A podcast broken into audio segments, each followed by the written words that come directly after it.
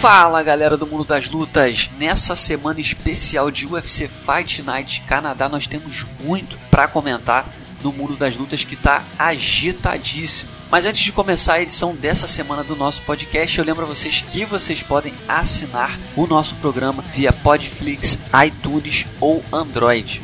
Só assim vocês vão receber os nossos programas assim que eles forem publicados. Não vacila.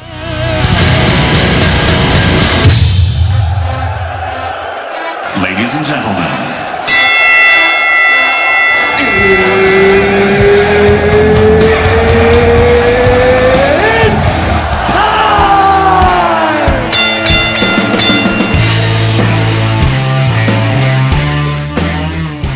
Galera do Mundo das Lutas, o nosso convidado especial para essa semana agitada é o Carlos Arthur Júnior, o famoso Arthurzinho, o homem do boné.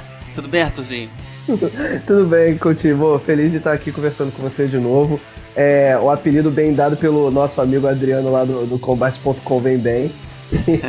vamos nessa. Famoso, famoso. É o cara ali da, da sala de imprensa que tá com, com boné. É, é referência. Sempre, sempre. É referência. boné da Grace Mag. Arthurzinho, você trabalha na Grace Mag, então vai me ajudar a falar um pouquinho sobre o mundo das lutas. Queria começar falando sobre uma notícia que, embora o Dana White não tenha é, expressado surpresa, né? Eu confesso que eu não esperava tão cedo essa decisão. Jorge St-Pierre informou o UFC que está se afastando mais uma vez do MMA. Dessa vez ele vai se afastar, segundo ele, para resolver problemas de saúde, né? O Dana White até chegou a declarar recentemente que o canadense está com uma úlcera no intestino, mas o próprio St-Pierre ele não esclareceu que problema de saúde é esse. O fato é que o cara, depois de quatro anos afastado, voltou, venceu o Michael Bisping, finalizou, fez história, mas agora está saindo de novo. Como é que você reagiu a essa? Como é que você reage a essa notícia de que o Saint-Pierre mais uma vez está saindo de cena? Ah, cara, era, era esperado, né? É, no, o Saint-Pierre na, na, categoria de peso médio, ele só entrou mesmo para lutar porque foi o Bisping. Eu acho que ele não, não teria vida longa contra caras é, de maior envergadura, é, com, com alcance muito, muito, muito extenso, como Jacaré, Chris Weidman, é, Luke Rockhold, eu acho que ele não ia arrumar muita coisa ali. E, cara, foi juntar a fome com a vontade de comer. O George St. Pierre não ia voltar para a categoria de meio médio, porque ex-campeão com o status dele de, de lenda, iam querer jogar ele logo contra o Tyron Woodley. E eu acho que aquela luta ia ser é, complicada para ele voltando depois de, de tanto tempo. O Michael Bisping mesmo já havia é, summonado o, o, o Jorge St-Pierre algumas vezes.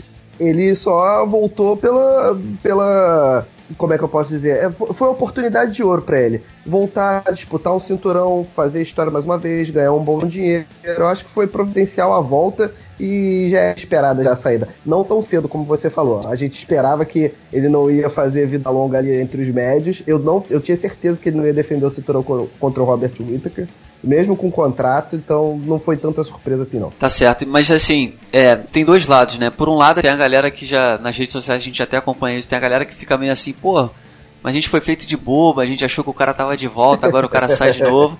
E também tem a galera que reconhece, é, acha que foi um ato de respeito do Saint-Pierre de sair e não ficar com o cinturão, né? Ele veio, fez o, fez o que ele tinha para fazer, agora que ele tá com problema, já que ele não vai conseguir lutar tão cedo, diferente de outros campeões, né, ele não quis segurar o cinturão. De que forma, qual que é a forma correta de enxergar essa situação? Ó, a gente, se a gente colocar no, no, no, no, de uma forma mais abrangente, a gente pode colocar o Michael Bisping na história.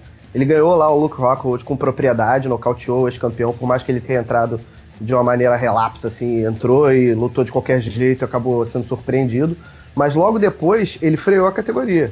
Ele pediu para lutar com o Dan Henderson, aí lutou lá com o Dan Henderson, lá fez a luta de despedida lá do cara. Depois foi, ficou chamando o, o, o GSP, Luke Rockhold ficou insistindo é, constantemente para lutar com o Bisping, fazer uma revanche pelo cinturão. É, outras pessoas, o próprio Jacaré falou que ele queria lutar com o Bisping, ele rechaçou todas essas, essas oportunidades de fazer a categoria andar. Mas eu vejo por outro lado no caso do Jorge St. Pierre, porque assim, foi louvável? Foi, mas ele não fez isso pensando na categoria. Eu sou incisivo. Ele, ele entrou para fazer aquela luta. Se fosse para lutar com o Michael Bisping uma super luta, beleza, ele teria lutado também. a questão do, do cinturão foi só um bônus. Acho que não foi tão é, é, pensando em se manter o rei do, do, peso médio por muito tempo. Ele chegou lá para lutar com o Bispo. Se fosse qualquer outra pessoa no peso médio para ele enfrentar, eu acho que ele não teria voltado. Tá certo. Bom, o resultado foi que o Saint-Pierre acabou saindo da categoria dos médios.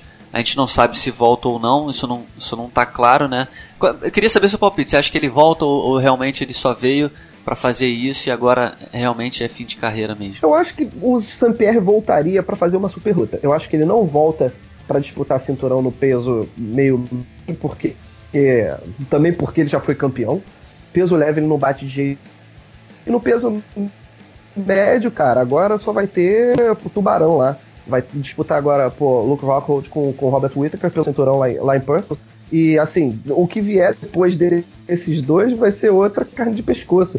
Já Pierre não volta mais não, acho que só volta se for para fazer uma super luta com outro veterano, ou sei lá, alguma coisa que o, que o White possa tirar da cartola. para disputar cinturão, ele já, já tem dois já, deixa isso pra lá. É, eu também tô, depois, depois dessa saída assim repentina, fiquei um pouco duvidoso. Também tô achando que ele não, não volta não, a não ser que seja uma coisa muito gratificante para ele, né? Valiosa, tipo uma luta com o McGregor, enfim, alguma coisa bem louca que, que dê bastante dinheiro a ele.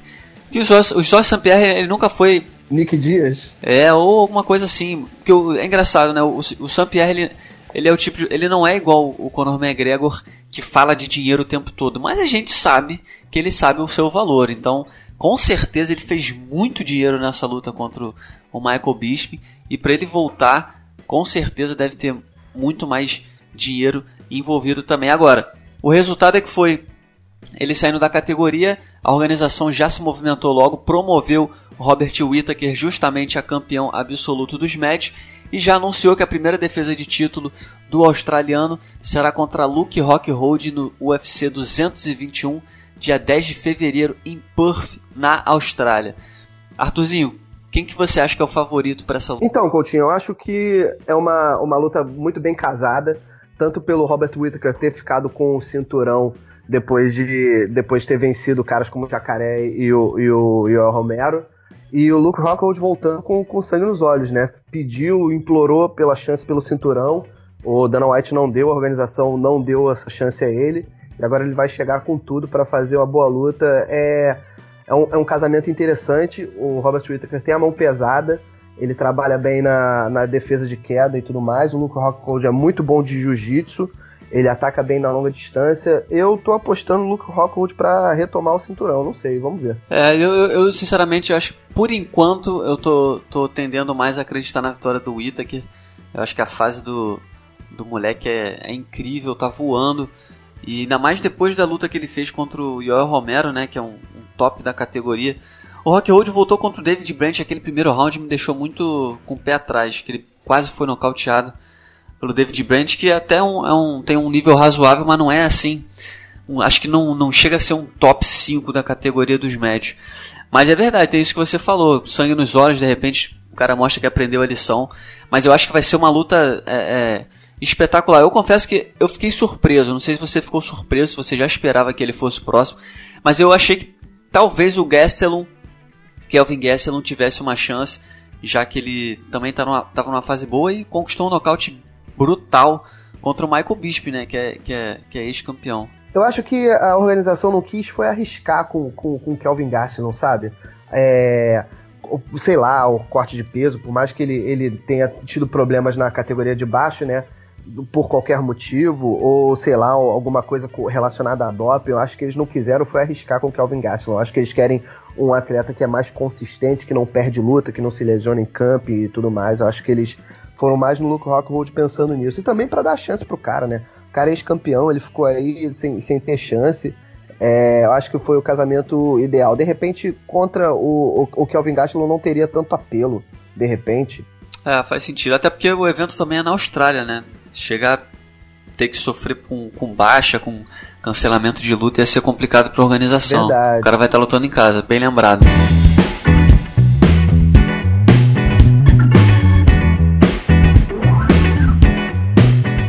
A gente tem nesse sábado, Arthurzinho, o UFC Fight Night direto do Canadá. Acontece em Winnipeg. E na luta principal, uma luta para mim, acho que vai ser uma das melhores lutas do ano. Rafael dos Anjos contra Rob Lawler, dois tops da categoria dos meio médios. O que falar dessa luta, né? É uma luta espetacular. O Rafael dos Anjos ele vem numa fase muito boa, desde que mudou da categoria dos leves para os meio médios. Tá atropelando todo mundo. E o Rob Lawler é o Rob Lawler, né? Eu gosto de dizer que o Rob Lawler é aquele. É tipo aquele monstro de, de videogame que você só vence se arrancar a cabeça.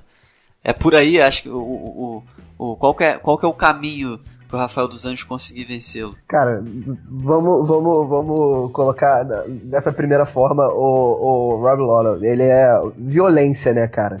Ele é aquele cara que ele defende soco com a testa, vai para dentro e não para e por mais que esteja machucado, apanhou demais, cara. Lembra aquela luta que ele ficou com a, um, um, corte na boca enorme, continuou lutando, cara. Esse cara é, é de outro mundo mesmo. O Rob, o Rob Lawler é muito sinistro mas o Rafael dos Anjos vem de fato em, em, em ritmo ascendente.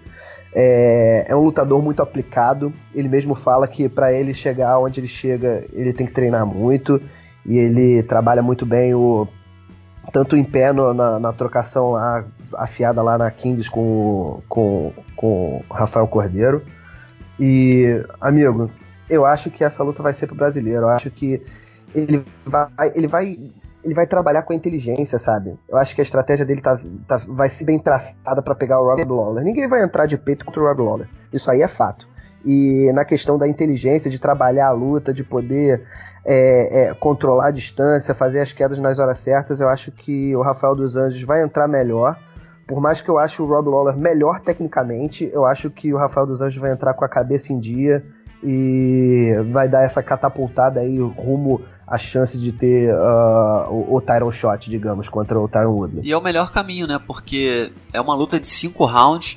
O Rob Lawler não é o tipo de cara que Sim. se cansa, não é o tipo de cara que é nocauteado facilmente. Né? O Woodley nocauteou, mas o Woodley tem uma marreta na mão que pegou em, em cheio. então, eu acho, acho que é por aí, né? Eu acho que tem que ser feita uma estratégia ali muito bem pensada. E se conseguir colocar para baixo, tentar a finalização, porque o jiu-jitsu do Rafael com certeza é muito melhor do que o do Rob Lawler. Acho que o Rob Lawler não, não teve nunca uma chance de, de, de mostrar né, um, um jiu-jitsu é, dentro do octógono, nunca precisou também. Mas eu suspeito que não seja nada demais a ponto de fazer frente ao, ao do Rafael dos Anjos. É, também porque o, o Rob Lawler, quando ele consegue uma posição de vantagem no solo, ele já quer bater. Quando ele tá por baixo, ele levanta. Quando ele tá por cima, ele bate e desce a marreta. No caso do Rafael dos Anjos, ele tem acho que duas finalizações no UFC.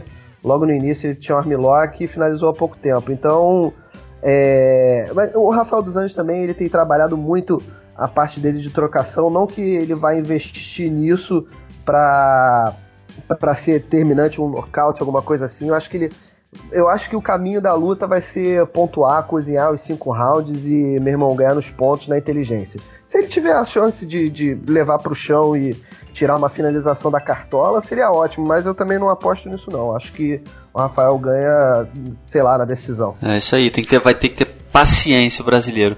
Agora, Arthurzinho, a gente sabe que o campeão dessa categoria é o Tyron Woodley.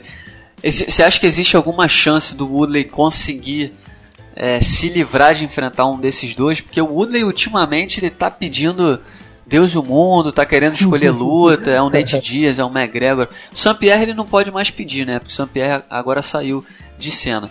Você acha que de alguma forma ele tem escapatória do vencedor dessa luta? Cara, nada, nada é impossível quando a gente fala de UFC, Dana White e etc e tal, cara. Eles conseguem fazer as coisas mais mirabolantes assim e quando a gente menos espera aparece alguma coisa. Principalmente se o Dana White disser que de fato o vencedor de Rob Lawler e Rafael dos Anjos vai enfrentar o Tyron Woodley. Aí a gente tem que ter muita dúvida. Mas por enquanto, é, pelo andar da carruagem assim da, da categoria, eu acho que são os dois principais postulantes a disputar, a desafiar o Tyron Woodley pelo, pelo cinturão dos meio médios. Agora nesse evento a gente também tem o Glover Teixeira, né, que vai enfrentar o Misha Circo 9.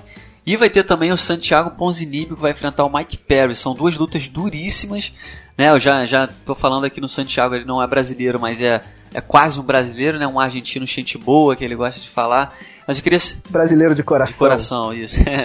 Mas eu queria saber a sua expectativa para essas duas apresentações. O Glover vem de uma derrota muito traumática, né, contra o Alexander Gustafsson, mas ainda assim eu acho que segue como um top da categoria. E o Ponzinibbio está vivendo uma grande fase, né? Mas vai pegar um, um cara que é, é, uma pedreira. Mike Perry vem nocauteando todo mundo. Um chumbo grosso para ele. O que, que você espera dessas duas lutas? Cara, primeiro falar do Glover. Eu acho que o Glover, pô, ele, ele não lutou mal contra, contra o Gustavão, né? Como ele mesmo diz. Só que, só que o Alexander Gustafsson é de fato um atleta fora da curva. Eu acho que ele inclusive ganhou o John Jones naquela, naquela luta lá fatídica de, de anos atrás. Mas o, o Glover, ele fez um camp muito bom. Tem um amigo meu que, que faz o camp com ele lá, que é o Rafael Corrêa. Ele tá me dizendo que, pô, o Glover vem de um ascendente muito boa no camp e, e vai se dar bem. E contra o Mika Circunove, cara, o é, esses caras lá do, do, leste europeu, eles são muito, muito torrões, assim, sabe? Então, mas o Glover, ele tem um, um jogo muito bom de, de, de isometria, de, de grappling. Ele já lutou a DCC.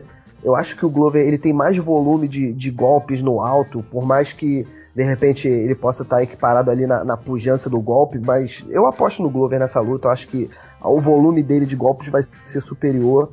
E eu acho que ele pode até ganhar por nocaute técnico. E o Santiago Ponzinibbio contra o Mike Perry. Eu, eu, acho que essa luta não chega no final não, cara. Eu acho que são dois caras que batem pesado, estão vivendo uma boa fase. Eu acho que três rounds não, não vai chegar em três rounds não. O que, que você acha? Se a gente colocar no, na, na questão técnica, eu acho que a gente, tem que a gente tem que reconhecer que o Mike Perry tem uma mão muito pesada. E ele pode definir a luta a qualquer momento. Contudo, contudo, a estrela do Santiago Ponzinibbio está brilhando tanto ultimamente, mas tanto. Ele está vindo de tão boas é, é, apresentações que eu fico até amedrontado de não apostar nele. Eu acho que o, que, eu acho que o Santiago Ponzinibbio vai continuar com a estrela dele em, em ascendência. É a, é, é a hora dele. Se ele tropeçar nessa luta, quem sabe como ele vai voltar. Eu acho que essa é a hora, ele tá embalado, pô, ele tá com pique para ir para dentro, ele tem que ir para dentro fazer o, a luta dele com a cabeça boa. Sabe? Quando você vem no, no, no, num ritmo de vitórias, você tá confiante, você chega confiante para fazer a luta. Então, pô, essa é a hora dele entrar e, pô, dar o, dar o melhor dele, ignorar esse negócio do, do Mike Perry com, com o chumbo grosso nas mãos e partir para dentro e ganhar com da melhor forma possível, seja na decisão, seja por um nocaute técnico, quem sabe uma finalização, não sei. Ele é bom de jiu-jitsu também. Então, Vamos lá, mas a minha aposta no Ponzinho. Tá aí, lembrando pra galera que tá ouvindo a gente que esse UFC Fight Night acontece nesse sábado lá em Winnipeg, no Canadá.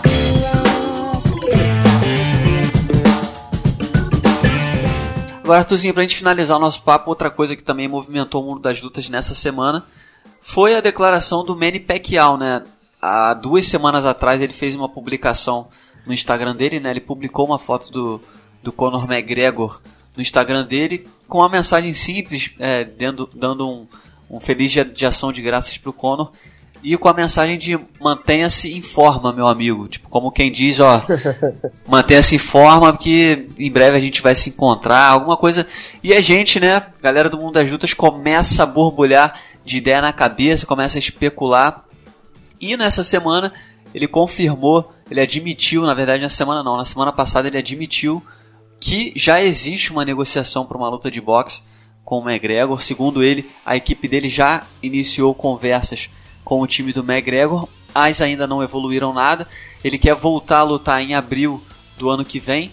E a, a última luta dele foi em julho é, contra o Jeff Horn, ele até perdeu. Mas enfim, Manny Pacquiao agora falando de, de Conor McGregor, estamos diante de mais uma odisseia rumo a uma super luta entre Conor McGregor e um, um astro do boxe. Ou é só é, é, fogo de palha, não, não vai muito longe? Então, o Manny Pacquiao não é bobo. Ele tá vendo contra o Conor McGregor uma chance de fazer uma outra luta de, de, de milhões de dólares. Contra o, o, Floyd Mayweather, o Conor McGregor entrou lá com aquele estilo dele falastrão, Mayweather tal, fez aquele jogo todo e eles fizeram uma luta de muito dinheiro. E o Manny Pacquiao com quem faria uma luta de muito dinheiro nesse momento? Não tem. A bola da vez, de fato, é o Conor McGregor. Ele deu aquela jogada, né? Tá, você bem falou aí da, do dia de ação de graças. E depois revelou que tinha feito o, o, o, contato com o irlandês, com a equipe do irlandês, que seja. É uma luta boa. Eu acho que dá para fazer uma, um, um, belo espetáculo de, de. De repente, não um tour, como fez lá com o Mayweather e tudo mais. Mas dá para fazer uma, uma venda, eu acho que o, o Conor é um bom marqueteiro, é, é um bom marqueteiro, vai, vai levantar essa bola. Contudo, tem um porém, né? O, o, o Manny Pacquiao disse que entrou em contato direto com, com a equipe do McGregor, que não gostou disso foi o Dana White, né? Falou que não podia, não podia ter feito isso, porque o Conor McGregor tem contrato com o UFC e tudo mais. Eu acho que se de fato essa luta vingar, a gente duvidou muito. Eu, particularmente, duvidei até o último segundo que a luta entre o Floyd Mayweather e o Conor McGregor ia acontecer. Eu duvidei até debaixo d'água. Todo mundo perguntava, falava assim, não, é impossível essa luta acontecer. E aconteceu. Se eu duvido que a luta entre Conor McGregor e Manny Pacquiao vai acontecer, agora nem um pouco. Eu acho que tem possibilidade de acontecer. Eu acho que o Dana White pode intervir nisso aí, fazer a luta, e de fato vai ser mais uma luta que vai movimentar muito dinheiro. O Manny Pacquiao é, vai mais uma vez dar um show de boxe para cima do Conor McGregor. Não, não tem como o, o, cara achar que luta boxe e querer entrar no ringue contra o Muhammad Ali, tá ligado? Então ele vai continuar treinando, vai fazer uma. pode fazer uma. Uma luta interessante, mas sem chance de, de surpreender. E só pra gente finalizar, Arthurzinho, queria saber, é, eu tenho para mim que, por exemplo, essa super luta que teve do McGregor com o Mayweather, eu acho que ela devia ser uma coisa única, entendeu? Tipo, ó, foi uma coisa uma vez na história, foi, foi bom pra caramba, foi bom pra, pra, pras mídias do mundo inteiro, vendeu pra caramba, mas algo assim fosse, foi especial, foi uma vez só. Se ficar acontecendo direto, a parada começa é, pa, passar um pouco dos limites. É claro, é, é o que o Pekel falou, é bom para os dois. Ah, é bom para os dois pelo a gente sabe por quê. É bom pro McGregor que vai fazer muito dinheiro e vai ter oportunidade de entrar para a história com, com um feito bizarro se ele vence uma lenda do boxe. E é bom pro boxeador, porque é um risco muito pequeno enfrentar um cara desse, uma exposição enorme e um lucro grande também. Mas enfim, eu tenho para mim, eu, eu, honestamente eu acho que eu não gostaria de ver. Acho que para mim Mayweather e, e McGregor é aquilo para para se colocar ali no, no pedestal foi aquela vez e só. E a gente vai viver com a dúvida se se o Conor McGregor seria capaz ou não de um dia vencer o boxeador, se o Mayweather estava segurando a onda, que não sei o que lá. Enfim, você acha que, você acha que realmente é, é algo que, que vai acontecer mais vezes, que a gente vai se deparar com mais coisas? Você acha, refazendo a pergunta, você acha que o Conor McGregor ele meio que abriu a porta para a galera do MMA fazer mais isso, a galera do boxe também incentivar mais esse tipo de duelo MMA versus boxe? Ou talvez é, o melhor fosse que não acontecesse. Ah, então, eu acho que com outros atletas do MMA não, não teria tanto, tanto apelo. O, o Conor McGregor se tornou um gigante do marketing. É, um outro atleta do UFC de repente não faria tanto, sei lá, botar um John Jones contra um atleta mais pesado do boxe. Será que ia vender tanto? Eu, eu, eu tenho dúvidas, entendeu? A questão é o Conor McGregor com o estilão dele lá, da, de, de espalhafatoso e tudo mais. E o o Floyd Mayweather era de fato pô, o campeão invicto, mais de 40 vitórias e etc e tal. A questão do Manny Pacquiao é, é, é puramente financeira.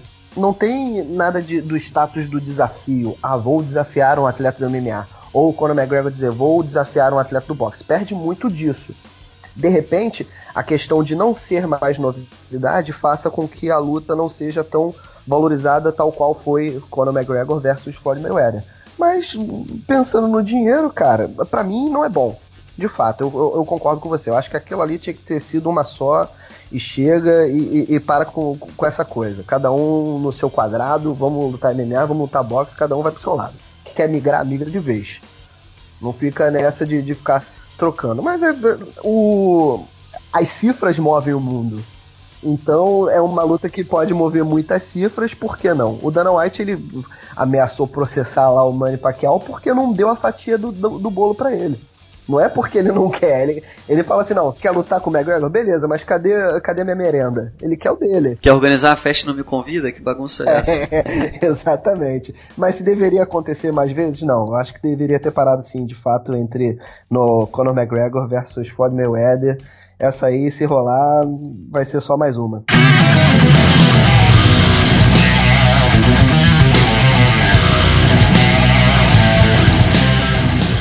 Pô, Arthurzinho, queria te agradecer muito, cara. É sempre um prazer receber aqui você no nosso podcast. E espero você mais vezes. Muito obrigado. Eu que agradeço, cara. Sempre que, que quiser me chamar, vou estar aí disponível. É um prazer poder estar conversando com você e que na próxima eu fale menos baboseira. Vamos nessa.